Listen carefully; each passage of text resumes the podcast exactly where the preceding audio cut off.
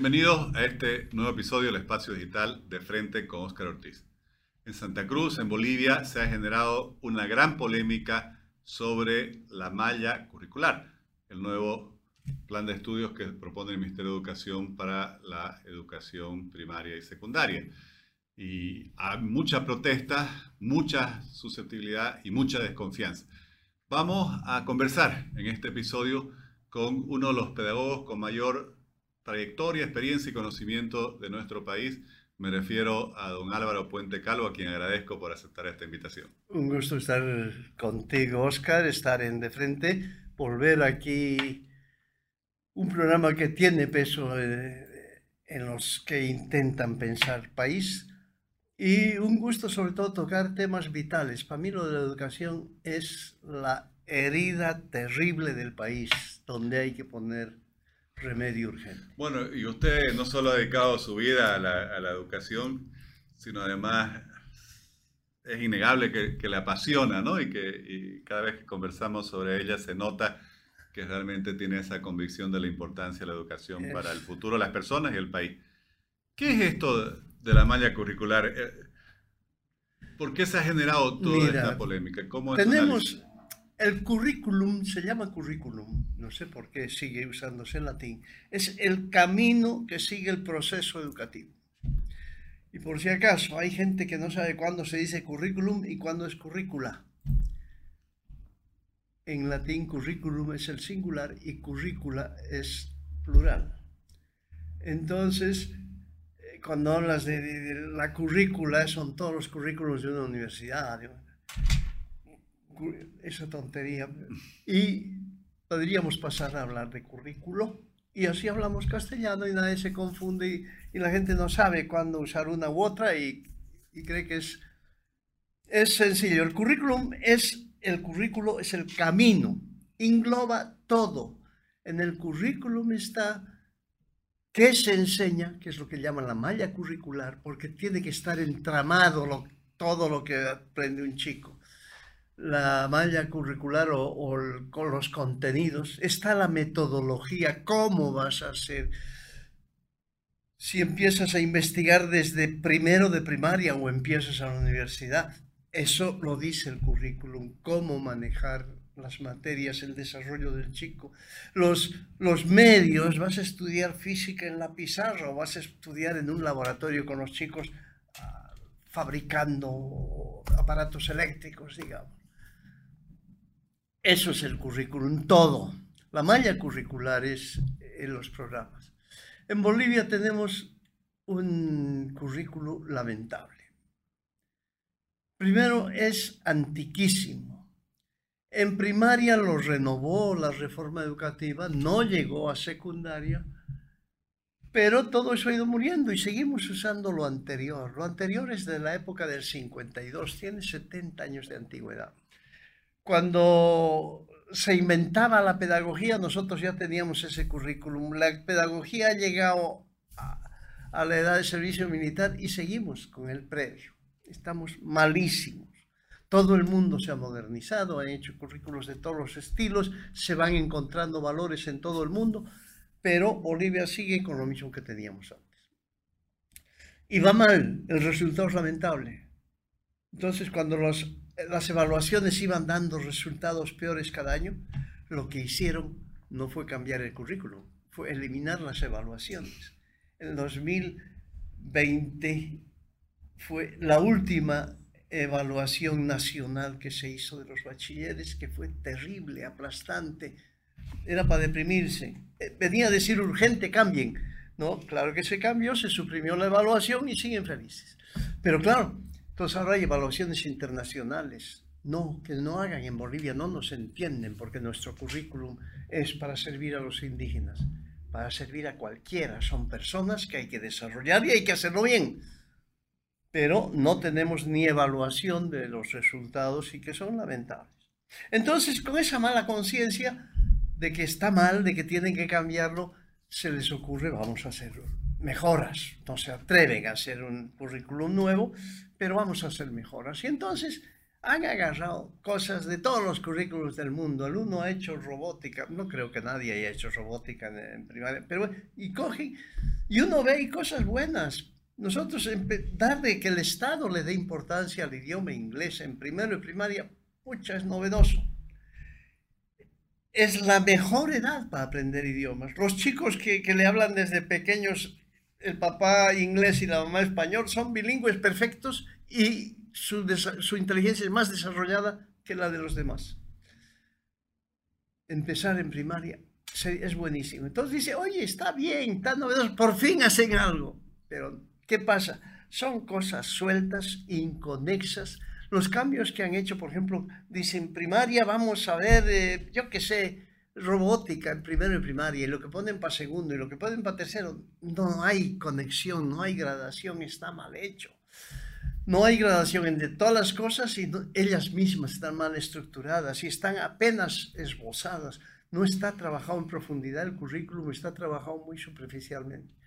Entonces descubres que es un desastre. Es un desastre, pero además ellos mismos confiesan, sin querer, que es puro una mano de pintura porque vamos a hacer inglés los chicos desde primero de primaria. Y no se les ocurre disimular contratando un profesor de inglés por lo menos para el país. Es que ni uno. para llevarlo a la práctica, porque si no va a ser... Para enseñar inglés tienes que saber hablar en inglés. Aunque no sepas escribir, aunque seas analfabeto, por lo menos hablar inglés. Pues no han contratado ni uno. Por lo menos contratarles, yo que sé, una grabación para que converse con los chicos no hay un texto, no hay un papel, no hay nada. Señal que no les interesa que empiece el inglés. Les interesa alardear de que han cambiado la currícula. Entonces, claro, los primeros que han saltado y los que nos han dado la voz de alerta han sido los profesores. Dice, oye, no nos han consultado, claro, no les han consultado para ponerles la carga bruta que les han puesto en las espaldas. He dicho, usted va a enseñar robótica. ¿Qué? No, y además inglés. Acaban desmayándose porque eran 20 cosas que ni nada están preparados. Nadie los ha preparado. Les han dado una carrera que no los ha preparado para nada y encima les aumentan la carga. ¿Qué pasa? Que no es eso lo que quiere. Es un maquillaje, es, eh, es ponerle globitos a un árbol de Navidad que ya se está secando. Pero el único para el que sí han puesto los medios, sí han escrito sus libros de historia, es para meter su estúpida mentira de que, el golpe, y cuando hablan del, del, fraude electoral, dice el supuesto fraude, han, lo único que querían hacer en el fondo era manipular a los chicos. Ahí hay muchas críticas eh, de que en realidad esta malla curricular tiene mucha carga ideológica del actual partido de gobierno, incluso en la conferencia episcopal, algunas iglesias y, también distintos líderes han acusado eso. ¿Su análisis así de que hay esa búsqueda de ideologizar la educación de los niños? Este es el, el síntoma clave. Todo lo demás no tiene mayor ideologización. Sí que lo buscan, no tiene mayor ideologización. Pero el de historia sí el de historia es claro. El otro campo, Álvaro García de Linera, cuando nombra ya al primer ministro de Educación, que era el que después fue, creo que prefecto al paso, un pari o algo así, y después con el siguiente ya asume la exclusividad de él va a conducir el Ministerio de Educación, decide y dice que la educación se va a convertir en el instrumento que cambie la mentalidad de los chicos para que seamos un país digamos, multicultural, un país indigenista. Es lo que él quería. Ninguna ideologización de currículums en ninguna parte del mundo ha funcionado como tal. Tú te acuerdas que se decía que la sociedad comunista era dura, porque había que trabajar más, más que solo para ti, también para la sociedad, para construir una economía de todos y compartir todos, todo y tal pero que simultáneamente la educación nos iba a hacer más solidarios y íbamos a llegar al paraíso comunista donde todos vamos a ser felices trabajando para los demás. Y para nosotros, lógicamente, pero esa, ese paraíso comunista que iba a venir después de la educación comunista es Rusia la mafia más cruel y salvaje del mundo, económicamente hablando. Eso es lo que han logrado. No hay ninguna educación ha transformado las mentes de la... De Aunque como usted dice es casi una constante histórica, yo diría que los regímenes con tendencias autoritarias y totalitarias buscan asegurarse su permanencia en el poder mediante la educación. y lo único que han logrado es sociedades atrasadas, amorfas, acríticas. Lo único que lo es. Entonces hay los vidillos, porque siempre los hay los más despiertos, tienden hacen pampa rasa porque no tienen ni siquiera el control social. La educación no es llenar cabezas, es formar personas, formar personas fuertes, inteligentes, responsables, etcétera, etcétera, etcétera, y rebeldes, que no se tragan lo que les dice. Ese va a buscar, va a saber buscarse la vida, va a buscar también para los suyos y va a ser capaz de transformar poner su cuota de transformación de la sociedad, que es lo que necesitamos hacer todos.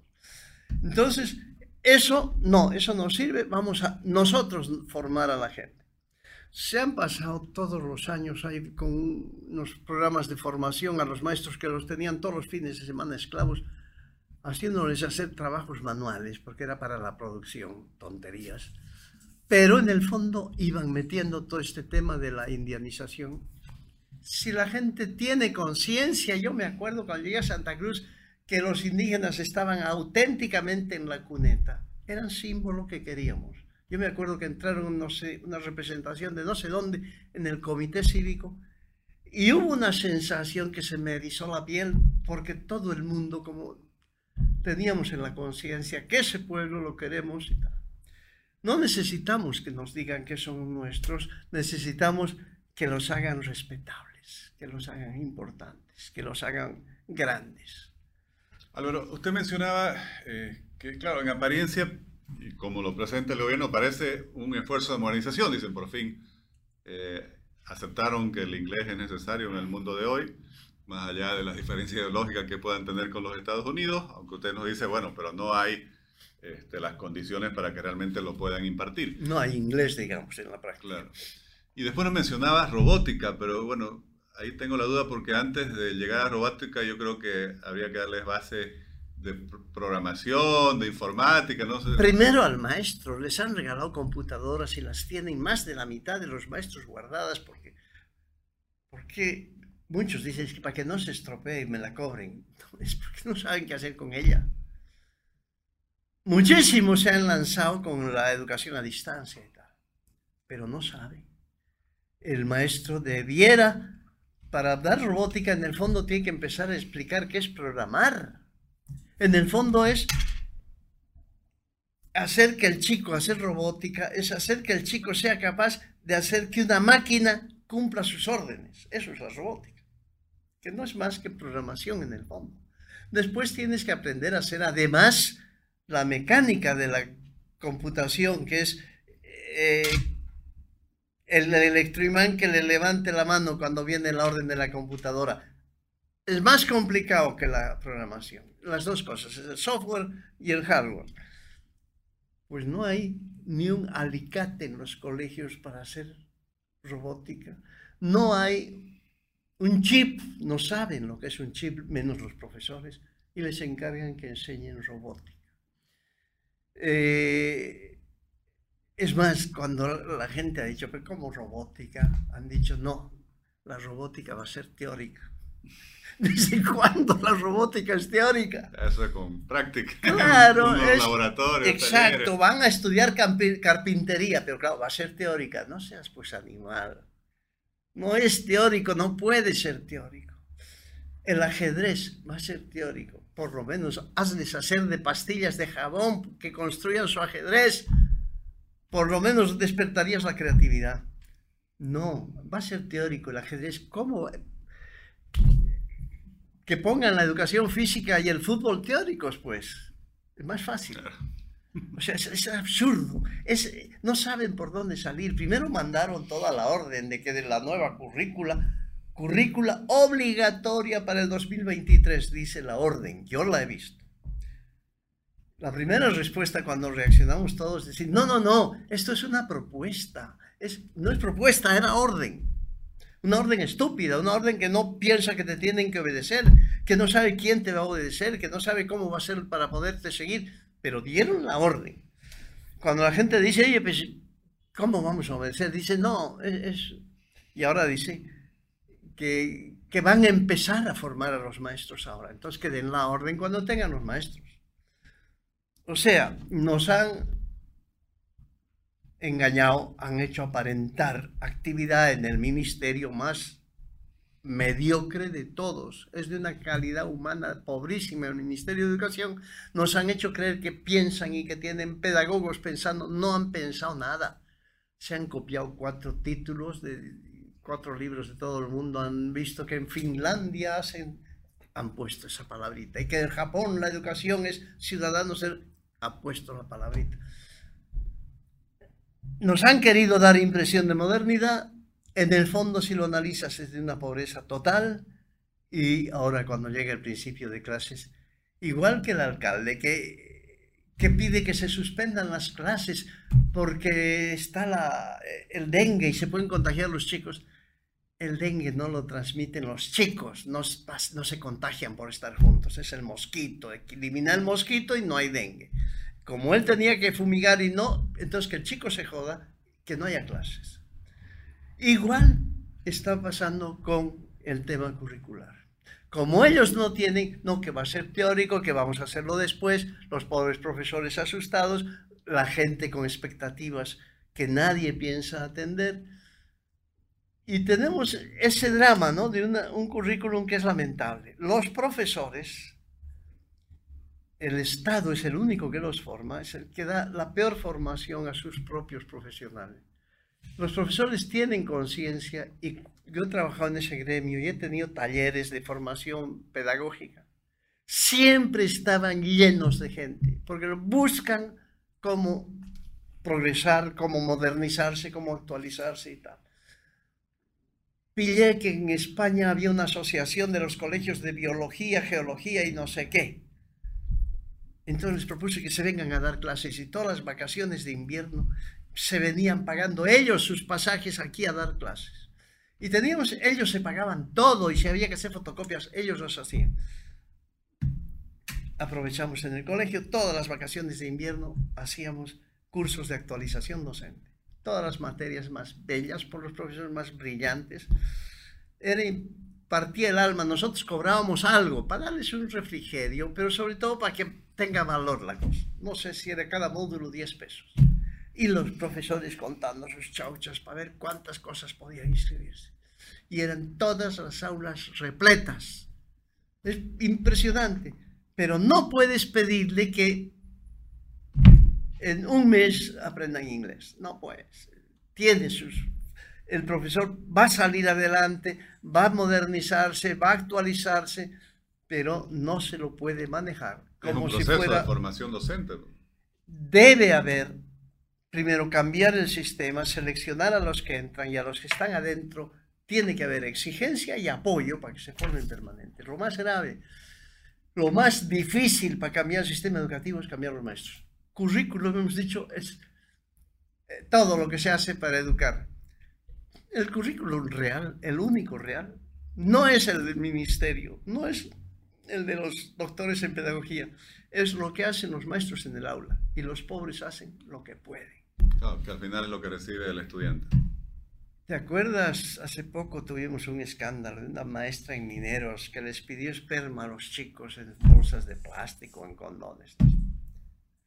La pobre le hicieron juicio, la metieron presa. No sé en qué acabaría la pobre, pero la pobre era maestra de primaria, que no sabía ciencias naturales, la pusieron donde no era su...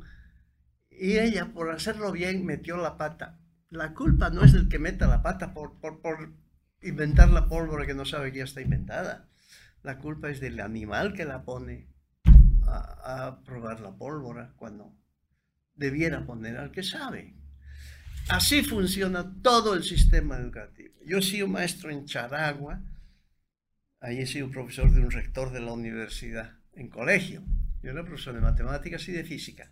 Pues el ministerio me puso de profesor de francés, de ciencias, que no sé. No estoy hablando en teoría. A mí me ha pasado eso y en todas partes, en todos los colegios hay eso. Entonces, los profesores quieren ser mejores, no son lo que debieran ser, pero lo están buscando. Pero el Estado ni en eso pone su parte, y mucho menos cuando les da una carga extra. ¿Y cómo plantearía usted que se debiera, si se pensara proactivamente, digamos, y buscando lo mejor para los jóvenes y para el país, reencauzar este, este proceso? Primero, primero de tono, el, lo que te decía yo, el currículum real es el que escriben los maestros con cada día de trabajo. Entonces, lo primero es seleccionar a los maestros que van a contratarse. Yo creo que todos los que están con ellos tenemos que trabajar, sin discusión, porque, porque así es la vida, tienen derecho a que el Estado que los ha embarcado en esto no los tire al agua, sino siga navegando con ellos. Meta. Pero no contratar nuevos, porque han salido de mi colegio o porque son del partido mío, no. Hay que contratar al mejor. Noel Kempf le pidieron que diera clases de biología. Era el mejor biólogo que teníamos. No tenía derecho a dar clases.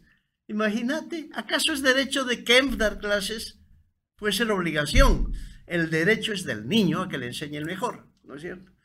Entonces, en Bolivia no, no es derecho del niño. Kempf, el mejor, le pidieron y estaba dispuesta y saltaron los, los raptores del derecho. Así, no, es derecho nuestro. ¿Qué hace usted? Usted aquí es un servidor si le piden. Pero bien, los que están tienen que quedarse, pero habría que seleccionar a todos los nuevos. Una cátedra que hay de matemáticas, seleccionar al mejor. En esa selección tienes que pedirle que sepa pedagogía, que sepa tratar a los chicos, que sea humano, que sea honesto, tal. Pero tienes que ver que sea capo en matemáticas.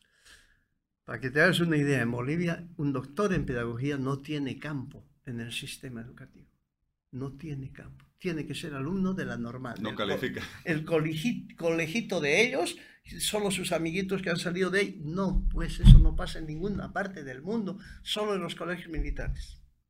Que ya es un ejercicio profesional estar en el colegio y entonces ahí se da la selección automática. Pero en la normal no hay eso. La normal, todos los egresados, por mucho que les que salgan mediocres y que no sirvan, tienen derecho a ser maestros. El que tiene obligación de fregarse y, castrarse es el alumno. Entonces, primera cosa que hay que hacer es cambiar la selección de maestros. No digo que formen, es complicado, pero las universidades forman matemáticos, forman químicos, forman biólogos, forman filósofos, forman psicólogos, forman todo lo que quieras. Y después Tú pedirles que sepan pedagogía, se las van a buscar, van a nacer como hongos institutos de pedagogía, van a formarse. Las universidades tienen varias, no tienen dónde trabajar porque no los acepta el ministerio, pero hay en Santa Cruz varias facultades de pedagogía. Entonces, seleccionar a los mejores, primero. Segundo, con ayuda si hace falta internacional, pero hay que hacer un equipo amplio que abarque todas las áreas que abarque especialistas en multiculturalidad, porque hay que hacer, enseñar en distintos idiomas, porque nuestra gente es de distintos idiomas y de distintos orígenes, hacer un nuevo currículum entero. Yo partiría de primaria. Ese nuevo currículum, hay cosas elementales, hay formas de aprender a leer modernas, bellísimas. Yo las he usado en mi colegio y eran te descolocaban. Pero digamos que no queremos exquisiteces, pero que el chico en primero de primaria empiece a aprender muchas cosas investigando es elemental. Busque, a ver, distinga las hojas y me hace una lista y después no sé qué, o siga los pasos del crecimiento de una semilla de maíz que ha plantado y ahora saque conclusiones. El chico empieza a aprender a pensar ya aprender. Aprender a aprender es lo más importante que tenemos que hacer. Entonces, si empiezas un currículum nuevo con la las materias mejor distribuidas, no tantas a la vez, no tan complicado, no tan llena de cositas que aprender de memoria, sino de, de, de, de, de aptitudes, de, eh, que hagan efecto en las facetas de nuestra personalidad que tenemos que desarrollar. La inteligencia, la solidaridad, la, la movilidad, la tolerancia, hay mil cosas, la, fuerza de voluntad, el, coraje, la capacidad de poner esfuerzo en lo duro, la capacidad, todo eso tiene que estar pensado en el currículum. Empezar un currículum con primero de primaria. Que tardamos 20 años en terminarlo, no importa. Empecemos que las nuevas generaciones sean nuevas. Tú te fijas, lo que es Corea hoy día en el mundo industrial, tecnológico, de la inteligencia. Corea es casi, casi la meca. ¿Qué no se fabrica en Corea? Cuando quebraban, ya quebró la, la Peugeot y la Similó la sacó adelante la Citroën y quebraron de, de Estados Unidos varias marcas, de Europa varias marcas Corea se tiró siete fábricas de autos, siete marcas distintas y arrasó el mundo. Todas las computadoras, lo, que ahora es la, ¿cómo se llama esta fábrica coreana de computadoras y de... Esa, ¿La? Samsung. Samsung empezó siendo una fábrica sin marca, porque fabricaba las pantallas de la IBM, de la Acer, de todas. Entonces ponía la marca del comprador. Corea hace 60 años era más pobre que Bolivia. Eran campesinos analfabetos. Y cuando uno les pregunta, que el cambio es la educación, ¿no? Eh, Naciones Unidas dijo, nosotros llevamos con toda América Latina que amigos para no sé qué y haciendo desarrollo y nunca avanzan. ¿Qué ha pasado en el Asia? Cinco países, los tigres del Asia, Corea, entre ellos Taiwán, eh, de repente se convirtieron en potencias. ¿Qué ha pasado? Lo primero, cambio educativo. Cambiaron la primaria y la educación técnica. Claro que hubo cambios económicos para poder atender eso y hubo otros cambios que fueron sucediéndose, pero el primero, el que hizo que el país pueda seguir los sueños de los mandatarios, fue cambiar la educación. En Bolivia, cambias la educación y cambia todo les dan a los indígenas puro limosnas. No, tienen derecho a entrar a la universidad por ser indígenas. No, no necesitan limosnas. Ponerles un colegio de la calidad del colegio alemán en cada pueblo y van a arrasar con la universidad, ¿o no? Claro que necesitan la, base. Lo que nos diferencia a nosotros, a ti y a mí, de, si hubiéramos nacido en un pueblo, es que no hubiéramos tenido oportunidad de crecer y de de ser capaces de enfrentar la vida. Los pobres los tiramos a la cuneta y después le damos la limosna. No, tienes derecho a entrar, pero no es... si no tiene la base, no Hay que hacerlo capaz de entrar y de competir contigo. Y entonces van a, a, ser los que en Europa ahora, cuando es un, es un solo país, puede ser de cualquier país a cualquier país y trabajar en cualquiera. La lucha está en quién educa mejor, ese va a manejar Europa. Álvaro, le agradezco muchísimo. Realmente interesantísima su explicación. Y sobre todo le agradezco mucho porque reconozco en usted uno de los pocos actores del debate sobre la educación que todos los ejemplos que se citan de países que han crecido y desarrollado eh, realmente parten de la educación. Así que le agradezco por seguir dando Gracias, Oscar. Sigue pataleando para que cambie nuestra tierra. Gracias. Un gusto estar contigo. Gracias.